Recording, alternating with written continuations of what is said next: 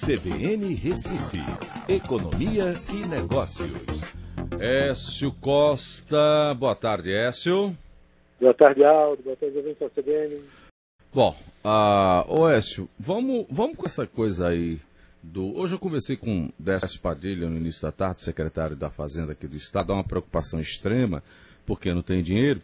Falou-se do projeto aí assinado pelo presidente Bolsonaro, uh, do, do, da liberação do dinheiro, mas dos vetos que foram feitos, reajuste de servidores, eh, concessão de aumento proibida pelo Estado, enfim, muita coisa termina mexendo com os estados no tocante ao caixa, né?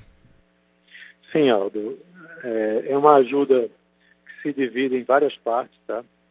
Primeiro, é um impacto de 60 bilhões, onde há uma suspensão né, do pagamento das dívidas dos estados e municípios com a União, certo? É, e os outros 60 bilhões aí é uma é, 50 bilhões de compensação pela queda de arrecadação, onde vão 30 bilhões para os estados e 20 bilhões para os municípios. É, Pernambuco recebe 1 bilhão nessa história. 10 bilhões para ações de saúde e assistência social, com 7 bilhões para os estados e 3 bilhões para os municípios. Tá? Então, essa é a forma com que está sendo é, organizada, né? foi votado no Congresso e sancionado com vetos aí do Bolsonaro.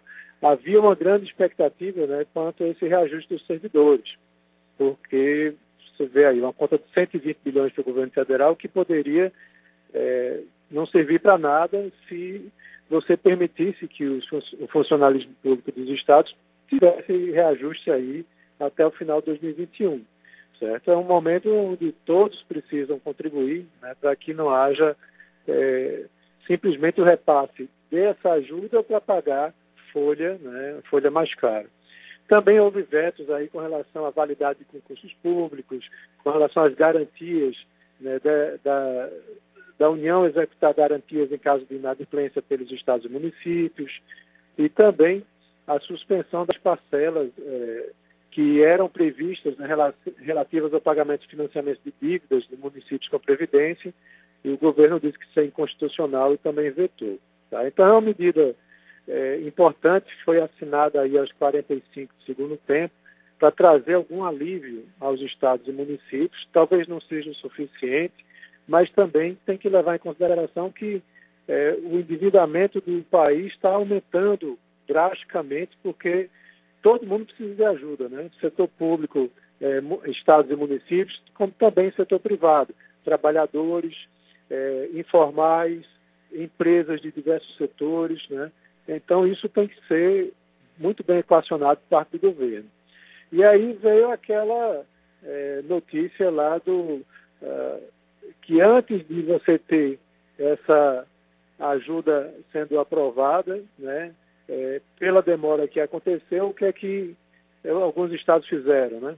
Paraíba, Rio Grande do Norte, Mato Grosso e o Distrito Federal concederam aumentos salariais antes que esse veto fosse proferido pelo é, Bolsonaro. Né? Então, na Paraíba, por exemplo, houve um reajuste linear de 5% para quem está na ativa, nos inativos, nos pensionistas.